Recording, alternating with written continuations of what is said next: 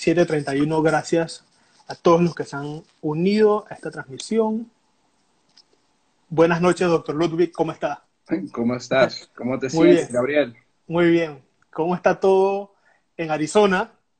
En Atlanta. En Atlanta en estos momentos. Perdón. Eh, todo está bajo control, vamos a, decirlo de esa manera. Ok. Ok. Bueno, empezamos una vez. Eh, gracias. Primero, gracias, doctor, por acompañarnos y por abrir el tiempo en su agenda en estos momentos donde sé que eh, la empresa y todo el tema en el que usted está trabajando se está moviendo a nivel mundial y están haciendo muchas investigaciones y están haciendo muchas cosas, así que agradecemos el tiempo eh, se están conectando cada vez más personas eh, y eh, vamos a, además, vamos a, seleccionar algunas preguntas de las que nos van a dar el público, los que nos están viendo, ¿no? Entonces, bueno, para iniciar este Instagram Live, quiero darle la bienvenida al doctor Ludwig Frontier. El doctor Ludwig es un médico dominicano eh, cuya formación está, fue hecha en, eh, tiene un doctorado en ciencias, de la, en ciencias y en salud global de la Universidad A. Steele de Arizona, Estados Unidos. Tiene una certificación en terapia celular por la Universidad de George Washington y además eh, es miembro de la Asociación Americana de Bancos de Sangre, la AABB, y la Asociación Americana de Salud Pública. Actualmente es gerente médico senior para Maco Pharma, que es una de las empresas que a nivel mundial lidera el tema de plasma convaleciente, el tratamiento de plasma convaleciente eh, en Europa y el resto del mundo, entre, tantas otras cosas. Así que, eh, primero que todo, gracias, doctor, por acompañarnos. Buenas noches, Gabriel. Tú sabes que para mí es un placer saludarte eh, me está acompañando desde Atlanta, donde vivo en la actualidad, pero yo soy de corazón eh, panameño, extrañando Panamá un montón. qué bueno, qué bueno, qué gusto. Eh, doctor, y empezamos inmediatamente. Como usted sabe, hemos sobrepasado la línea de los 2 millones de casos de coronavirus a nivel mundial. Y hay muchas, mucha incertidumbre en cuanto al, al, diagnóstico, al tratamiento, y también, eh, eh, y, eso es uno de los principales retos que tenemos en salud a nivel mundial. Entonces, hoy queremos enfocarnos en este tema, eh, que es el uso de plasma convaleciente en pacientes con COVID-19. Y para esto hemos iniciado con cinco preguntas clave. Posteriormente vamos a seleccionar algunas de, que nos van a estar enviando las personas. así que empezamos inmediatamente.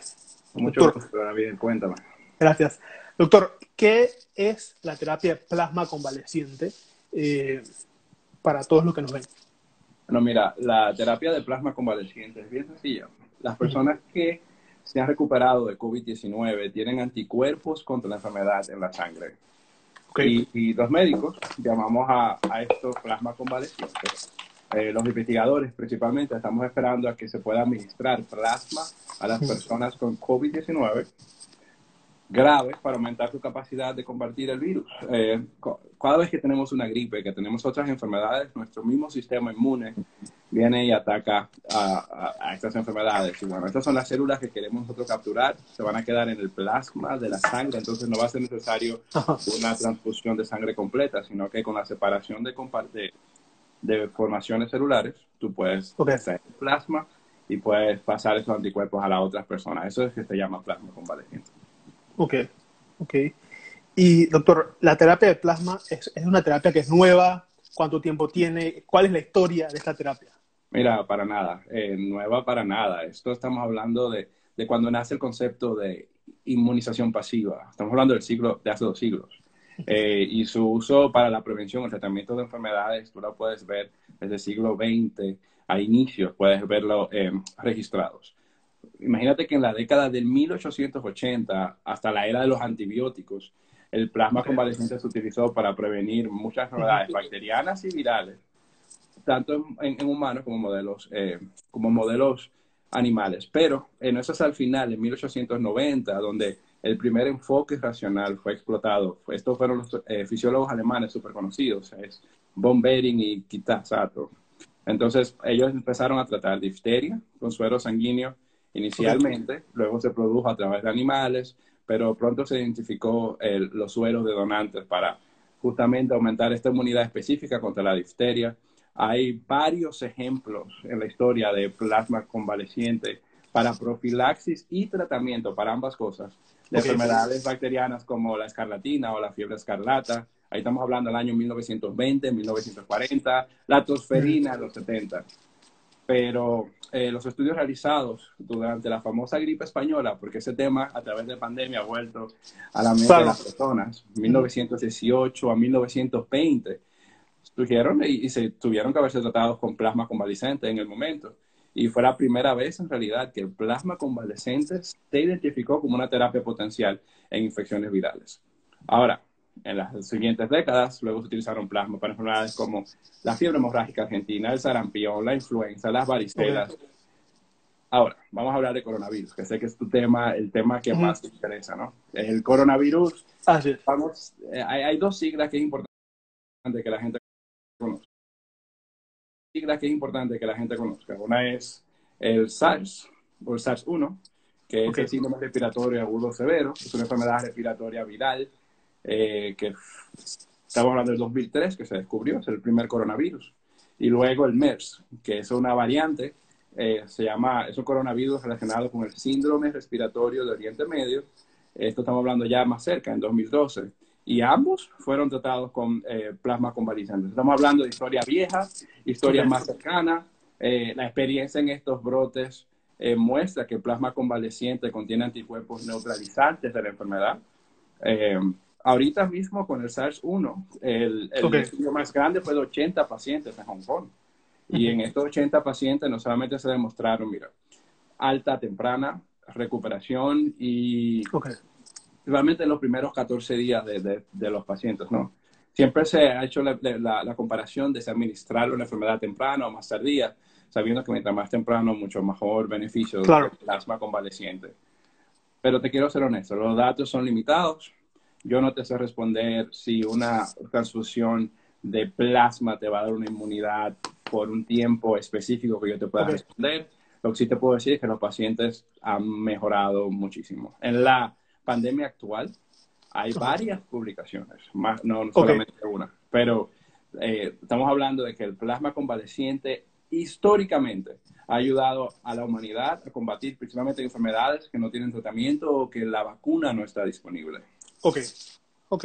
Doctor, y este es un tema que, que por lo menos hoy con redes sociales lo hemos visto eh, cada vez más. Se discute muchísimo, eh, tiene mucha presencia en, en, las publicaciones. Recientemente, eh, tanto medios de publicaciones científicas como medios de publicación y de comunicación, como el New York Times, CNN y muchos otros más, han hecho referencia a que que en diferentes ciudades, en diferentes hospitales a nivel mundial, se están utilizando y se está investigando esta terapia. Entonces, hablemos un poco más de esto. Esta terapia se está trabajando a nivel en, estos momentos, eh, va más allá de, lo que se está hablando en medios. ¿Nos puede contar un poco? Mira, a la actualidad existen investigaciones atacando los cinco modos en que este virus se está replicando.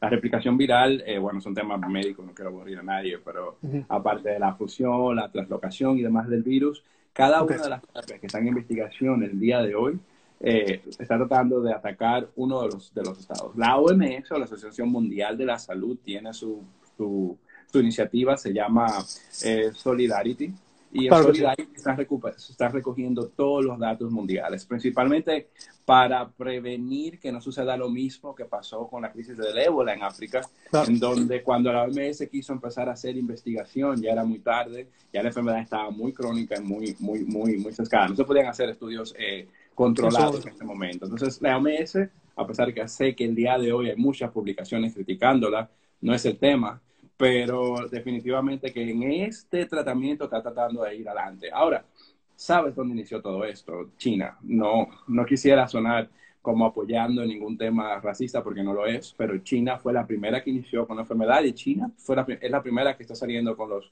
con la evidencia experimental no, controlada sobre la evidencia del plasma convaleciente. En, en la actualidad hay varias publicaciones orientales. Por ejemplo, hay un estudio piloto en China con 10 pacientes y los investigadores lo que tomaron pacientes recuperados que tengan una titulación alta de anticuerpos, una a las 640 o superior. Entonces, estos pacientes, de los 10 pacientes, los 10 pacientes tuvieron mejoría. Y está hablando de mejoría de tos, de fiebre, eh, falta de aliento, dolor de pecho. Y eso fue durante el primer al tercer día de la transfusión. Y obviamente estos pacientes también mostraron mejorías radiológicas de los rayos X a nivel de las lesiones pulmonares. De los 10, 7 de los pacientes que tenían pruebas positivas en sangre, que sabes que no todos los pacientes tienen pruebas positivas en sangre de virus, eh, le llamamos arrenémicos eh, en la medicina, eh, se asoció que se volvían indetectables luego de la, de, la, de la transfusión del plasma convaleciente, dando indicación de que está funcionando. Además que 39 de 40 de, de, de, estos pacientes en, en otro estudio mucho mayor, que no fueron el de 10 pacientes, también recuerdo que tenían títulos altos de anticuerpos, los pacientes con COVID. Entonces, para no aburrirte, ¿qué es lo que esto tradujo? Se desconectaban de ventilación mecánica, se recuperaban.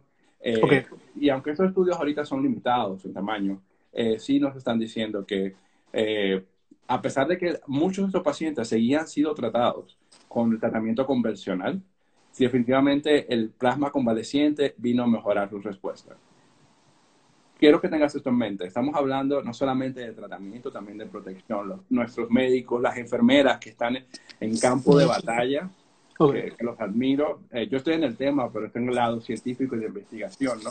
Eh, pero estas personas que están en contacto con el virus se están enfermando. Son mentes y cerebros que estamos perdiendo y son personas que son los principales candidatos para tener una profilaxis con plasma, para tener mayor inmunidad al plasma y que podamos protegerlos a ellos también. Gracias, doctora. Y de hecho, es muy, muy, muy bueno que mencionara el, el Solidarity, el estudio Solidaridad de la Organización Mundial de la Salud, donde Panamá participa y está eh, pues también evaluando los protocolos y demás eh, para, eh, para poder participar adecuadamente.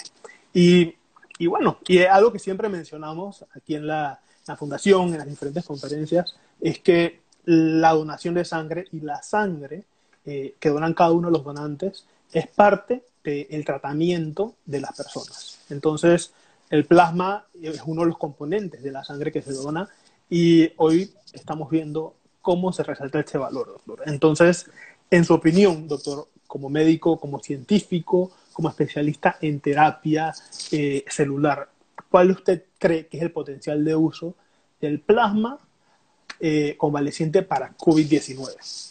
¿Es real? ¿Es un mito? ¿Puede ser? Cuéntenos. No Creo que es la principal es una realidad. Te voy a comentar algo que, que, es sumamente importante, no solamente la efectividad. Cero eventos adversos hasta ahora. Son muy pocos los riesgos de un plasma bien administrado. Entonces, hay ventajas para los enfermos y ventajas para las personas sanas que están en riesgo. La evidencia sustancial del beneficio con el uso previo de infecciones virales ofrece un precedente fuertísimo para comenzar a hacer eh, eh, plasma de convaleciente en los pacientes con coronavirus.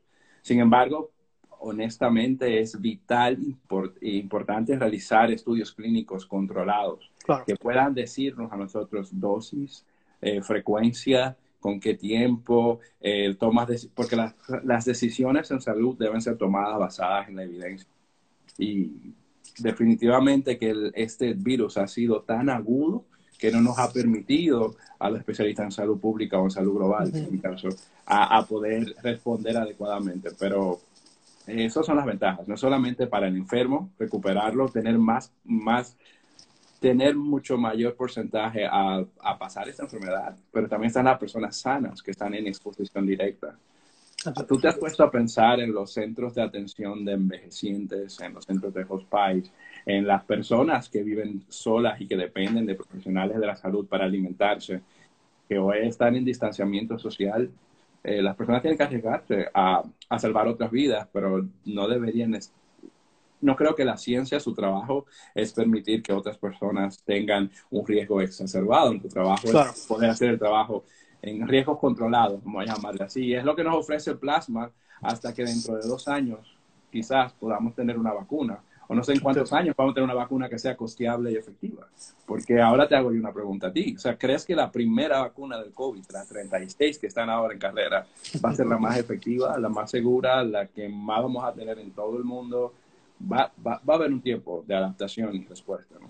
Claro, no, definitivamente en, en esta pandemia eh, muchos eh, centros a nivel mundial, muchas farmacéuticas a nivel mundial, eh, organismos y ministerios han hecho todo lo posible para acortar los tiempos de los estudios para el desarrollo de vacunas. Eh, y también dentro de esto entra la terapia de, de, plasma convaleciente. Y la verdad es que este es un tema que en estos momentos es fascinante y es muy valioso eh, que se pueda conversar eh, de una manera clara y, y, accesible y sencilla, ¿verdad?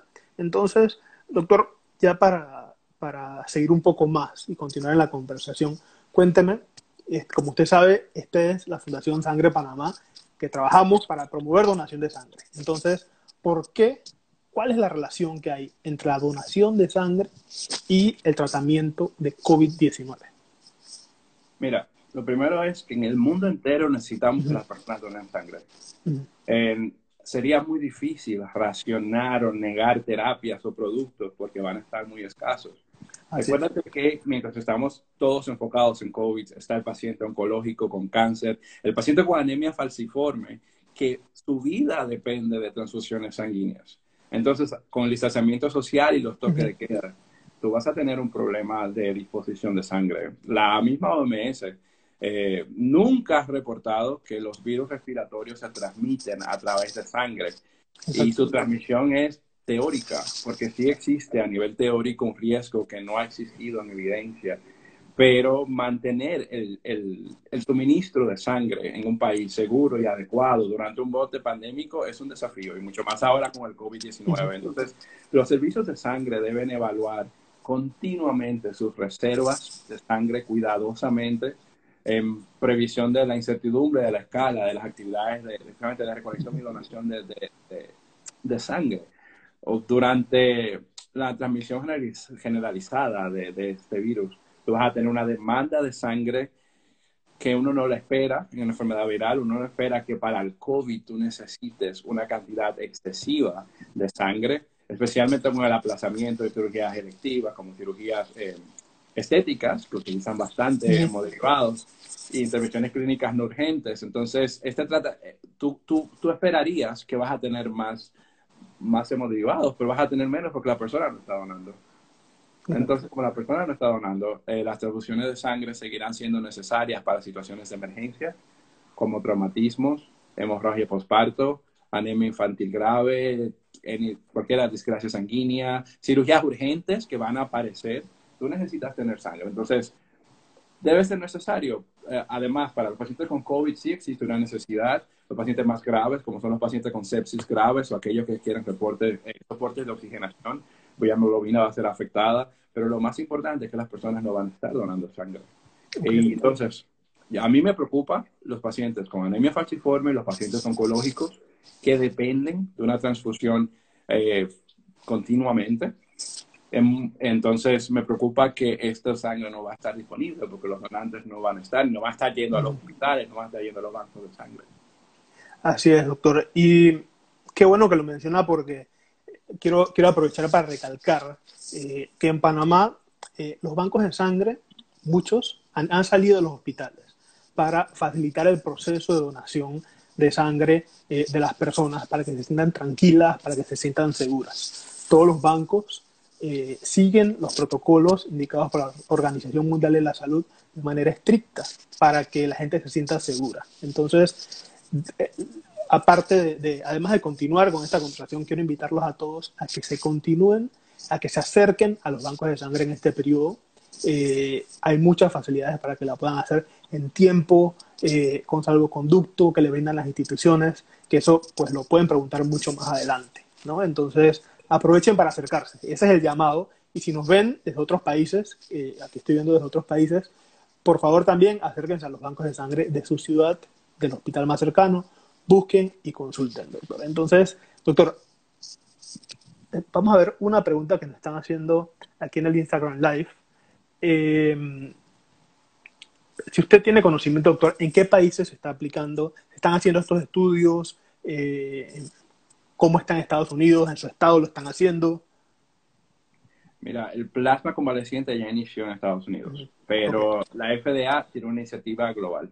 Okay. Desde Mount Sinai y Hopkins Mayo tienen una sola página web donde todos los pacientes candidatos a plasma convaleciente se inscriben. La FDA lanzó una iniciativa, se llama EIND, eh, un, permiso electrónico paciente a paciente, llamas por teléfono.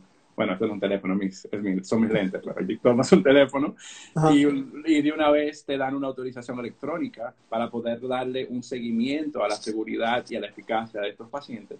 Pero en Estados Unidos ya inició el tratamiento con terapia convaleciente. Tenemos publicaciones en, en Taiwán, en Hong Kong y en China eh, Alemania y España deben de estar ya comenzando a publicar o hacer sus primeros ensayos. Y que recuerde la gente, esto va a tomar un tiempo porque no nos agarró a los médicos prevenidos. Claro. Eh, y entonces toma un tiempo en publicarlo, pero sí, ya en varios países empezó el tratamiento con, con plasma convaleciente. Los retos es tener la prueba para, para saber cuáles son aquellos recuperados que tienen un alto nivel de anticuerpos en la sangre, que van a ser los candidatos ideales. Y los retos también van a ser si existen o no terapias de, reducción de patógenos o, o, si existen eh, o, plasma de cuarentena donde se pueden perder los anticuerpos. Bueno, existen varias, varios temas ahí incluidos, pero sí, mundialmente el, plasma convalescente es, es, una realidad. Exactamente, qué bueno, doctor. Doctor, gracias por acompañarnos en este Instagram Live de Sangre Panamá. Eh, y quiero invitar a que nos comparta un mensaje para todos los que nos ven nos escuchan. Antes de, seguir, vamos a hacer una última pregunta. ¿Cómo hacen en Estados Unidos para garantizar en pandemia la disponibilidad de sangre? ¿Cómo están haciendo? Este, a nivel mundial, yo puedo agregar aquí, a nivel mundial eh, ha disminuido las donaciones de sangre, entonces se apoyan con medios de comunicación, con redes sociales, con agrupaciones comunitarias, con ONGs, para que las personas se puedan acercar. Es un reto, todos los países están sufriendo una baja en donantes de sangre. Así es. En, Estados Unidos viene históricamente con una historia de un problema, incluso con la edad de estos donantes. Se ha hecho muy difícil conseguir, principalmente personas jóvenes. Entonces, Estados Unidos lo primero que hizo es que hace un mes cambió las directivas del cuestionario del donador.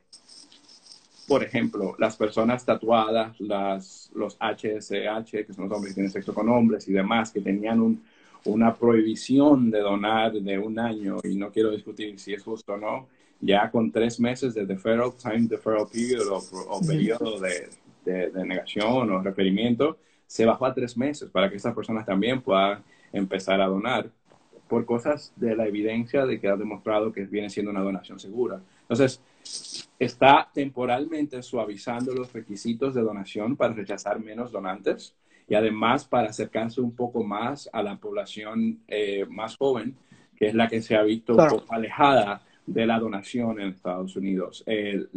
obviamente los mensajes eh, virtuales y las campañas están Ahorita el AABB nos lanzó todo un estudio de cómo están cayendo drásticamente eh, la disposición de los bancos de, de, de, de hemoderivados. Nos estamos quedando pobres una vez más. De ahí que viene mi, mi preocupación de los pacientes con anemia y, con, y oncológicos porque ellos siguen vivos y siguen ahí.